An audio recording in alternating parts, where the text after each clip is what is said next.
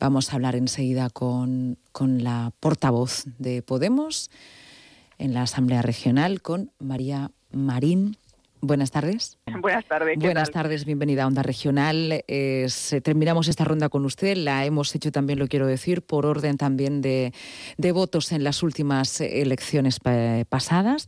Y queremos que nos valore, al igual que el resto de sus compañeros portavoces en la Asamblea Regional, cómo ha sido para usted, cómo la ha visto, desde su perspectiva, desde Podemos, también como portavoz política, esta sesión de investidura.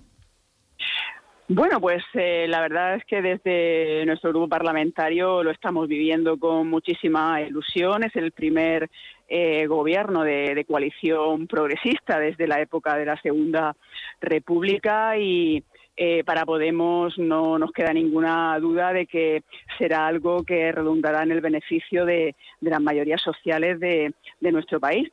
Por tanto, creo que hoy es un día histórico, que es un día grande para nuestro país después de una década de recortes en derechos sociales y de recortes en derechos laborales para los trabajadores y las trabajadoras en nuestro país y, creo que ahora eh, toca avanzar, recuperar lo perdido y seguir avanzando. Por tanto, pues lo valoramos muy positivamente. Mm. Quería resaltar algunos de los detalles de esta sesión de investidura, ya que además es la primera vez que hay un gobierno en, en coalición al que de alguna manera pertenece usted a ese partido. Bueno, de alguna manera no pertenece a ese partido, está, forma parte de un partido que de gobierno.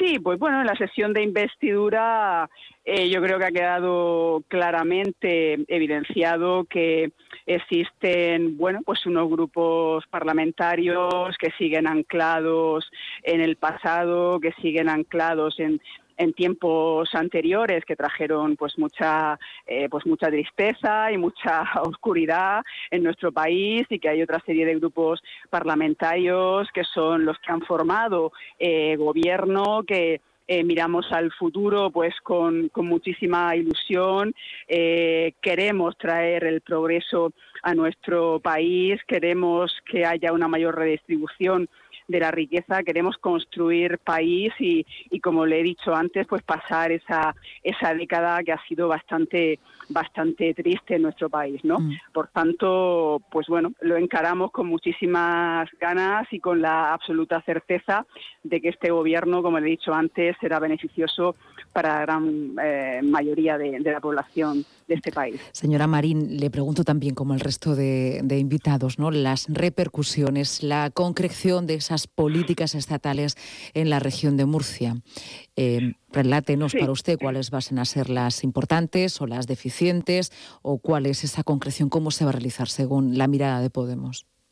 Sí, pues mire, eh, señor Hernández, en principio decirle que eh, todos y cada uno de los puntos de ese acuerdo van a redundar de manera positiva en la región de Murcia, porque después de 25 años de gobierno del Partido Popular, eh, tenemos una región completamente rota, con todos los indicadores sociales y económicos a la cola de este país, y por tanto todos y cada uno de los puntos de ese acuerdo no me cabe duda que serán beneficiosos para la región de Murcia. Pero por serle más concreta y, darle eh, algún dato, pues mire, para empezar, simplemente de entrada, ya más de 60.000 personas, 60.000 personas de la región de Murcia se van a beneficiar de esa subida del salario mínimo interprofesional que ya para 2020 se va a situar en 1.000 euros. ¿eh? Va a afectar, eh, hemos calculado, alrededor de unos 60.000 personas en la región de Murcia. Eso ya para empezar.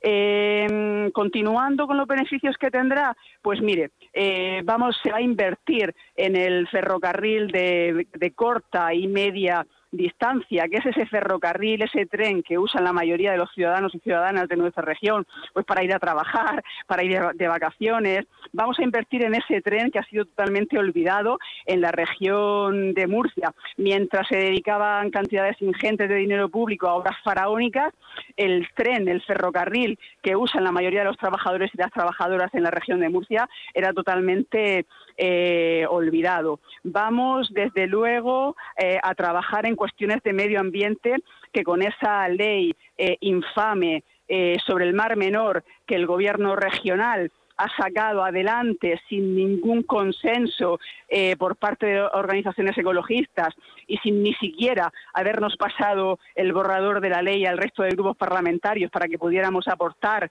nuestras ideas ha sacado adelante eh, son eh, pues tres medidas mm. muy concretas y muy claras que sin ninguna duda van a, beneficiar a la región de Murcia. Y para terminar, darle un dato más. Eh, vamos a trabajar en una nueva ley de financiación para las comunidades autónomas. nuestra comunidad autónoma es una región que ha estado infrafinanciada y que sin ninguna duda eh, se va a beneficiar, como digo, de, del gobierno que se acaba de formar hoy. Mm. Ese es precisamente uno de los puntos de fricción ¿no? Eh, entre los diferentes partidos. Eh, Diego, con ese Partido Socialista, decía lo mismo, que se va a trabajar para esa mejora de la financiación autonómica. Los partidos como PP, Ciudadanos y Vox eran absolutamente escépticos y todo lo contrario, bueno, mostraban su pesimismo porque la financiación autonómica es importantísima y decían que va a ser absolutamente imposible, ¿no? Esa deuda que eh, llevamos los murcianos por estar en esta región, por estar aquí y sobre todo, bueno, es una deuda histórica, ¿no? ¿Cómo se va a superar? Yo os he preguntado a todos, ¿es posible esa mediación gobierno central, gobierno regional para superar ese obstáculo que en muchas ocasiones, eh, bueno, no, casi todos los años es eh, la, la infrafinanciación, que es una deuda histórica que además va increciendo?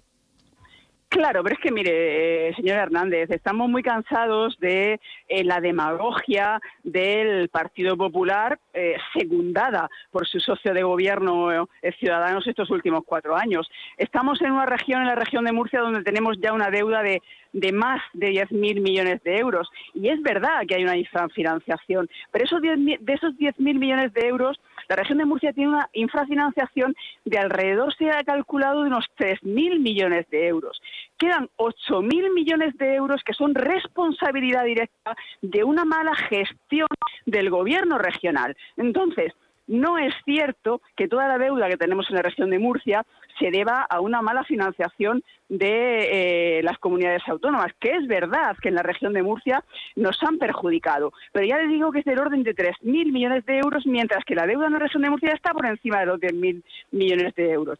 Desde luego vamos a poner medidas para que eso se vaya corrigiendo. Pero claro, se corregirá la parte de infrafinanciación que corresponde al Estado. La mala gestión de estos 25 años de Partido Popular, eso no se podrá solucionar desde el Gobierno regional. Es decir, tenemos que trabajar eh, para que el Gobierno regional realmente se lo tome muy en serio y, eh, bueno, ver si alguna vez está dispuesto a legislar y a gobernar, eh, no solamente para sus amigos, sino para toda la ciudadanía de la región de Murcia, cosa que desde luego desde nuestro grupo parlamentario, eh, a la vista de lo que vemos en la, en la Asamblea Regional, pues eh, lo dudamos bastante. ¿Nos puede decir algo acerca de los presupuestos regionales? Porque le preguntaba a los responsables del gobierno regional, en este caso los portavoces Miriam eh, Guardiola y a Juanjo Molina de Ciudadanos, que evidentemente está, bueno, tener gobierno acorta los plazos también para conocer los presupuestos regionales. No sé si usted nos puede decir algo acerca de las posibles fechas que usted Pues eh, eh, lo que seguro que usted sabe es que tenemos la misma información. Eh, no nos dieron ninguna información sobre la ley del Mar Menor.